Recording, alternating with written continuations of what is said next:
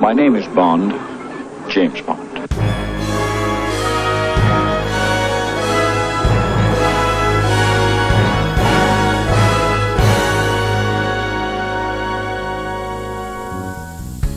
E você está ouvindo ao quintessencial Bond, James Bond, o podcast feito por e para Bond maníacos, onde nos aventuramos no incrível mundo do agente 007. Eu sou seu agente da Spectre, Yuri de Faria. E eu sou seu professor de tango, Thiago Verba. Então, você perde com tanta elegância como quando ganha? Não tenho ideia, eu jamais perco.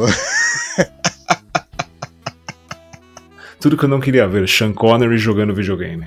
São sinais dos tempos, meu caro, sinais dos tempos. Mas você já teve aquela sensação de déjà vu? É... Olha, sim, algumas vezes na vida, né? É bom, todos nós já tivemos, né, vez ou outra. E na série 007 nós a sentimos umas três vezes antes quando Lewis Gilbert se sentou na cadeira de diretor.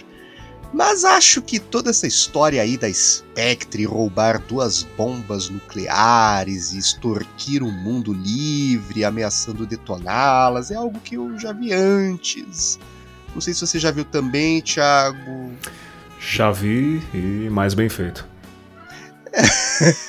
claro que essa história é a história de chantagem atômica o filme emblemático da Bond mania dos anos 60 e um dos melhores da série. Porém, como replicar o sucesso? Ou ainda, como superá-lo?